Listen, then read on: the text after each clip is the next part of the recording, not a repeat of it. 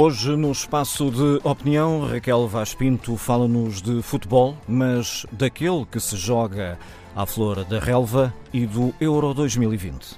A meia final do Campeonato Europeu entre Itália e Espanha soma uma final. O confronto entre Azurra e La Roja, como são conhecidas, foi colossal. A minha segunda seleção, a Itália, venceu o jogo e volta a estar no Olimpo do futebol. Vi o jogo colado ao ecrã, olhando para a experiência, para a juventude e todo o talento à solta naquele relevado. Desde logo, olhando para os mais novos, temos vários jogadores especiais, mas o destaque, os holofotes, vão todos para um miúdo de 18 anos de seu nome Pedri. Para quem acompanha religiosamente todos os jogos do Barcelona, como eu, não foi de todo surpresa. O treinador da seleção espanhola, Luís Henrique, deixou-lhe muitos elogios e, sobretudo, um que nos diz tudo o que precisamos de saber sobre Pedri. Invocou um dos grandes, Don Andrés Iniesta. Pois é, Iniesta. Olhando para estas duas seleções, há craques para quem este será muito provavelmente o último campeonato da Europa. Há vários, mas em especial dois italianos e um espanhol. Do lado de Itália, dois centrais, Giorgio Chiellini e Leonardo Bonucci.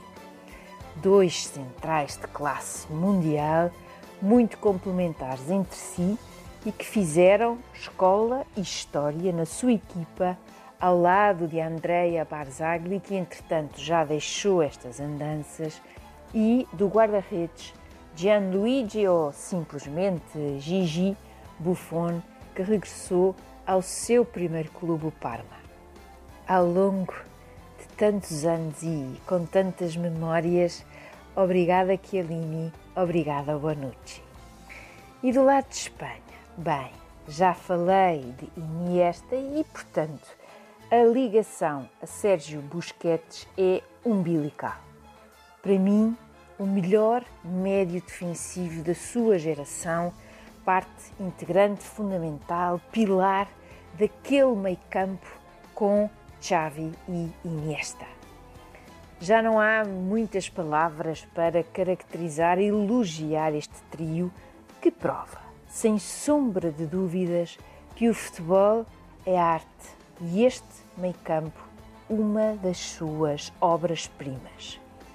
Xavi foi o primeiro a sair, seguiu-se Iniesta e um dia sairá Busquets. Foi um grande treinador que melhor o definiu, e não estou a falar do óbvio Guardiola, mas sim de Vicente del Bosque. Olhamos para o jogo e não vemos Busquets.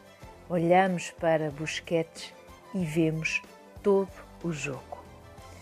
A sua saída da seleção espanhola marcará o fim de uma era especial para o futebol como um todo, para o futebol mundial. Da minha parte, só lhe posso agradecer de coração por tudo.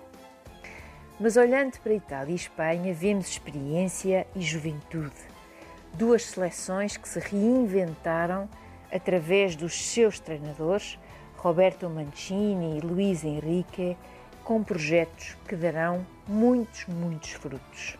Saber gerir de forma equilibrada a experiência e a juventude nunca foi e não é fácil, pois implica escolhas e, em alguns casos, verdadeiros dilemas, mas é crucial há muitos ensinamentos que podemos retirar para a vida das empresas, das organizações e das instituições deste mundo que é o futebol dentro e para lá dos relevados.